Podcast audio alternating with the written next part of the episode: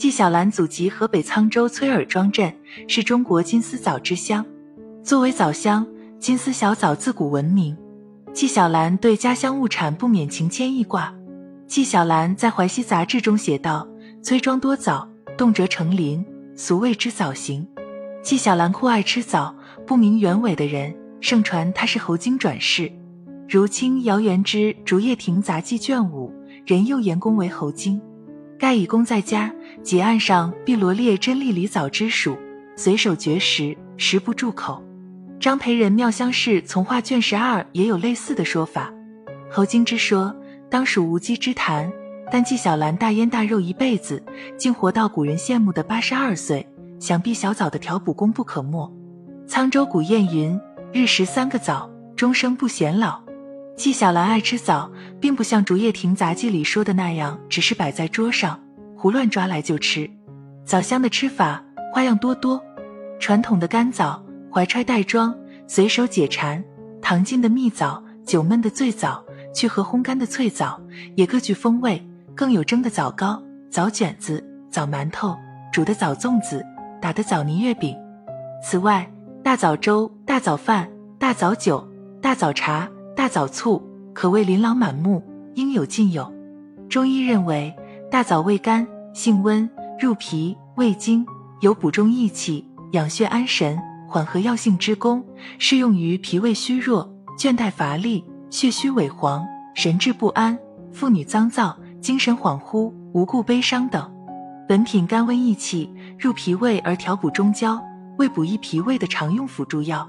虽然枣的好处多，但是在食用时也有很多是我们要注意的：一、烂枣不能食用；二、不宜与酒同食。酒属于温热之品，大枣滋腻，同时可助湿生爽。三、不宜与黄瓜、胡萝卜同食。黄瓜、胡萝卜含有维生素 C 分解酶，同时会破坏大枣中的维生素 C。四、湿盛或脘腹胀满者忌用。大枣滋腻壅滞。有爱气机通畅，尤其是腹胀呕吐者不宜食。五、痰热咳嗽者忌食，甘温助湿生痰。六、龋齿疼痛者不宜食。七、大枣含糖分较多，糖尿病患者不宜食。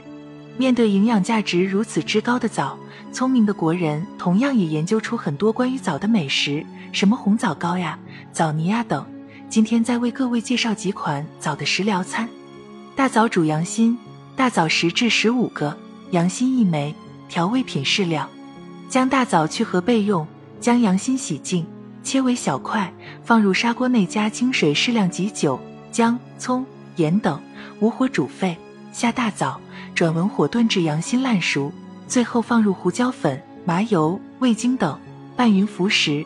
每日一剂，可调和心脾，补养气血，适用于心脾两虚所致的心悸怔冲。多梦健忘、面色萎黄、神倦乏力等。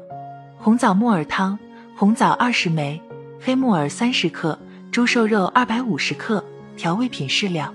将大枣去核，木耳泡开洗净，猪肉洗净切片，淀粉勾芡。将枣、木耳加水文火煲沸二十分钟后，下肉片，煲至肉熟，调味服食。每日一剂，可活血润燥、洁肤除斑。适用于气虚血瘀、面部色斑、肤色萎黄或暗黑等。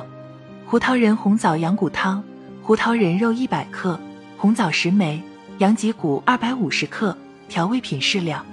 将羊骨锤破、洗净，大枣去核，三者同放锅中，加清水适量，文火炖熟后调味服食。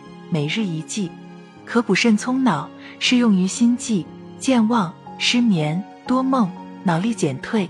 记忆下降等。